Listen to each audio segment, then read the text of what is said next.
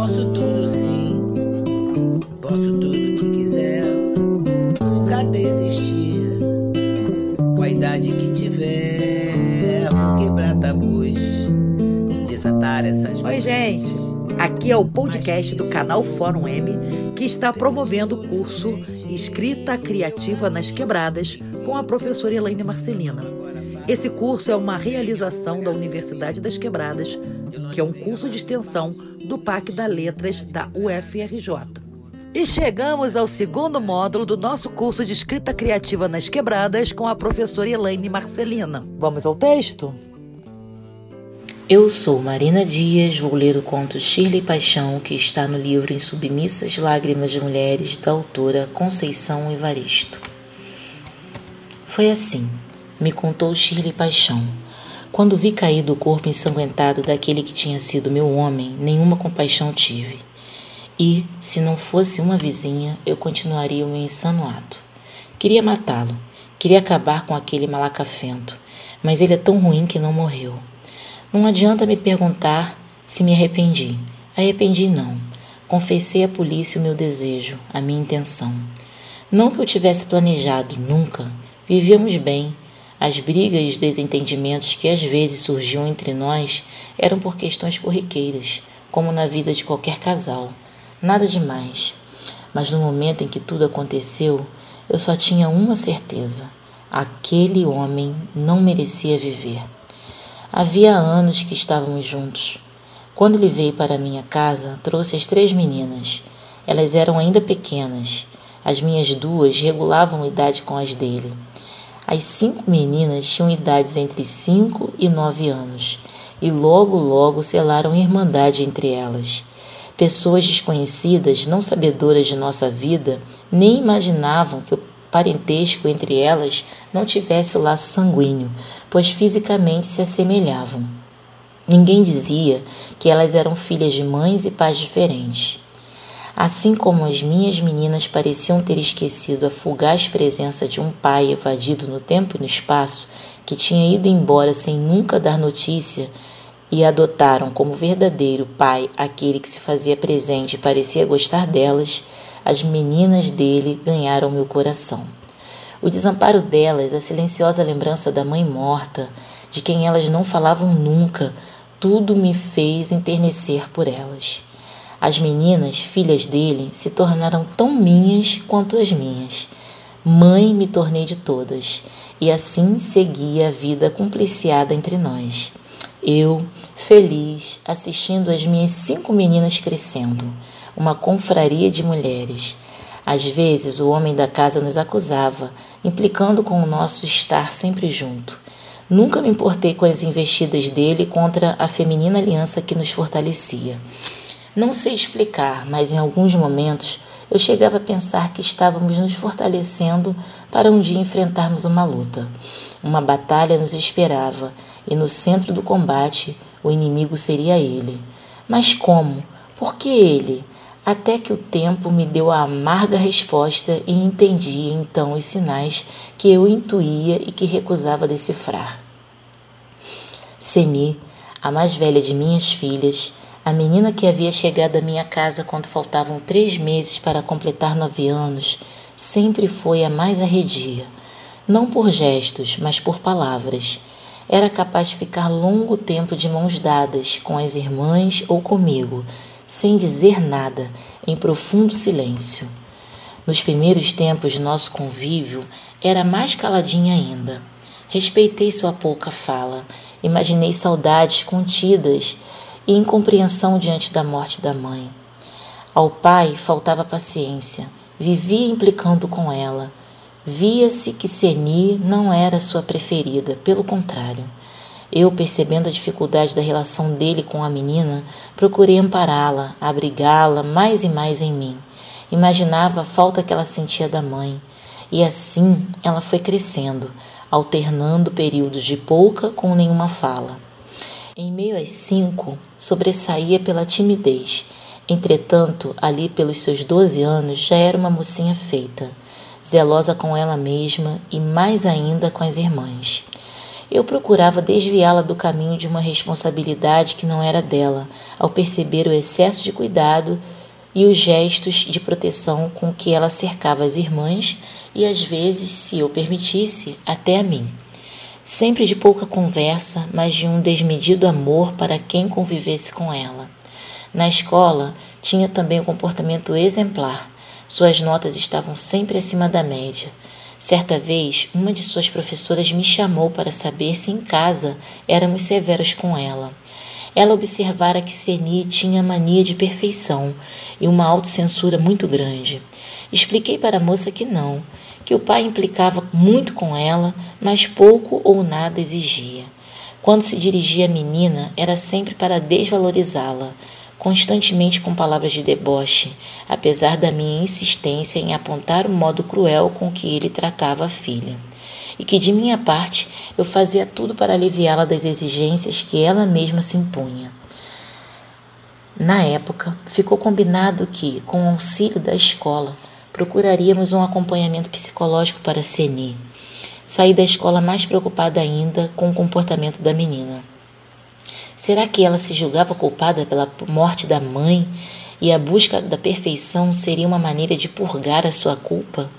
Dizem que as crianças pequenas costumam reagir assim diante da morte de um ente querido. Quando comentei com o pai dela a conversa e os conselhos da professora, ele teve um acesso de raiva. Só faltou agredir fisicamente a menina, e acho mesmo que não investiu contra ela porque eu estava por perto. Seni entrou em pânico, chorava desesperadamente, me agarrava com tamanha força, como se quisesse enfiar o corpo dela dentro do meu, como se pedisse abrigo no mais profundo de mim. A sensação que eu tive foi como se ela tivesse regredido no tempo. Não era uma mocinha de 12 anos que chorava, e sim uma menininha desesperada pedindo socorro. Encarei o homem, que ainda era meu marido. Ele olhava de modo estranho para a filha. Temi por ela e por mim. Gritei, com raiva, para que ele saísse da sala e me deixasse com Seni, que era filha dele. Não era tanto assim, já que ele não tinha por ela o amor de pai. Abracei minha menina de 12 anos, a que eu não tinha parido, mas que eu tinha certeza ser ela também minha filha. Por ela e pelas outras eu morreria ou mataria se preciso fosse e necessário foi o gesto extremado meu de quase matá-lo. Foi com uma precisão quase mortal que golpeei a cabeça do infame.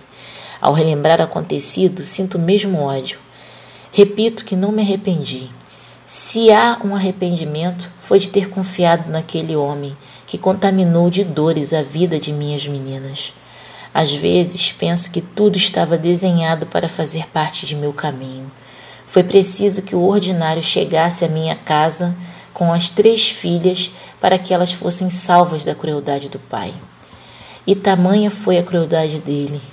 Horas depois de ter sido enxotado da sala por Shirley Paixão, o homem retornou à casa e, aproveitando que ela já estava dormindo, se encaminhou devagar para o quarto das meninas. Então, puxou violentamente Seni da cama, modificando naquela noite a maneira silenciosa como ele retirava a filha do quarto e levava aos fundos da casa para machucá-la, como acontecendo há anos. Naquela noite o animal estava tão furioso, afirma Shirley, chorando, que Seni, para sua salvação, fez do medo do pavor coragem e se irrompeu em prantos e gritos. As irmãs acordaram apavoradas, engrossando a gritaria e o pedido de socorro. A princípio, não reconheceram o pai, só podia ser um estranho, e começaram a chamar por ele e por mim. Nem assim o desgraçado recuou e avançou sobre Seni, gritando, xingando os maiores impropérios, rasgando suas vestes e expondo a nudez aquele corpo ainda meio menina, violentado diversas vezes por ele, desde quando a mãe dela falecera. Nesse momento, eu já estava alcançando o quarto das meninas no andar superior e não conseguia atinar como alguém que não tivesse a chave pudesse ter entrado em nossa casa. Só podia ser ele, mas não imaginava a brutalidade da cena. Por um momento pensei que ele, na ignorância dele, tivesse subido ao quarto para brigar mais uma vez com Seni. Foi quando assisti a cena mais dolorosa de minha vida. Um homem esbravejando, tentando agarrar, possuir, violentar o corpo nu de uma menina, enquanto outras vozes suplicantes, desesperadas, desamparadas, chamavam por socorro pediam ajuda ao pai, sem perceberem que ele era o próprio algoz. Naquele instante, a vida para mim perdeu sentido, ou ganhou mais, nem sei. Eu precisava salvar minha filha, que literalmente estava sob as garras daquele monstro. Seria matar ou morrer. Morrer eu não poderia, senão ele seria vitorioso e levaria seu intento até o fim. E a salvação veio. Uma pequena barra de ferro que funcionava como tranca para a janela jazia em um dos cantos do quarto. Foi só um levantar e um abaixar da barra. Quando vi, o animal ruim caiu estatelado no chão. Na metade do segundo movimento, alguém me segurou, uma vizinha. Outras e outras pessoas chegaram, despertadas pelos gritos. A menorzinha delas, sem que eu percebesse, saiu do quarto gritando a vizinha e abrindo a porta. Depois vieram mais e mais sofrimentos. A imagem de minha menina nua, desamparada, envergonhada de, de, diante de mim, das irmãs e dos vizinhos, eu jamais esquecerei. Só quando vi o maldito estendido no chão foi que corri para proteger Seni, e a sensação que experimentei foi a de que pegava um bebê estrangulado no meu colo. Naquele momento de total incompreensão diante da vida, eu não sabia o que dizer para Seni. Somente a embrulhei no lençol e fiquei com ela no colo. Chorávamos. Ela, as irmãs e eu. Esquecemos o corpo caído no chão. Não sei quanto tempo passou, não sei dizer direito quem decidiu o que fazer. Só me lembro de ter cumprido ordens como não banhar a menina, entregá-la para minha amiga Luzia, para levá-la ao, ao, exame de corpo de delito. Fui aconselhada a fugir do flagrante. Eu deveria ir para a casa de uma de minhas irmãs. Tudo indicava que o homem estava morto. Nada importava, porém. Eu só queria ficar com Seni, que já não chorava, não falava, apática, parecia estar fora do mundo, enquanto as outras meninas desesperadamente se agarravam a mim. O homem não estava morto. Recuperou a vida na cadeia.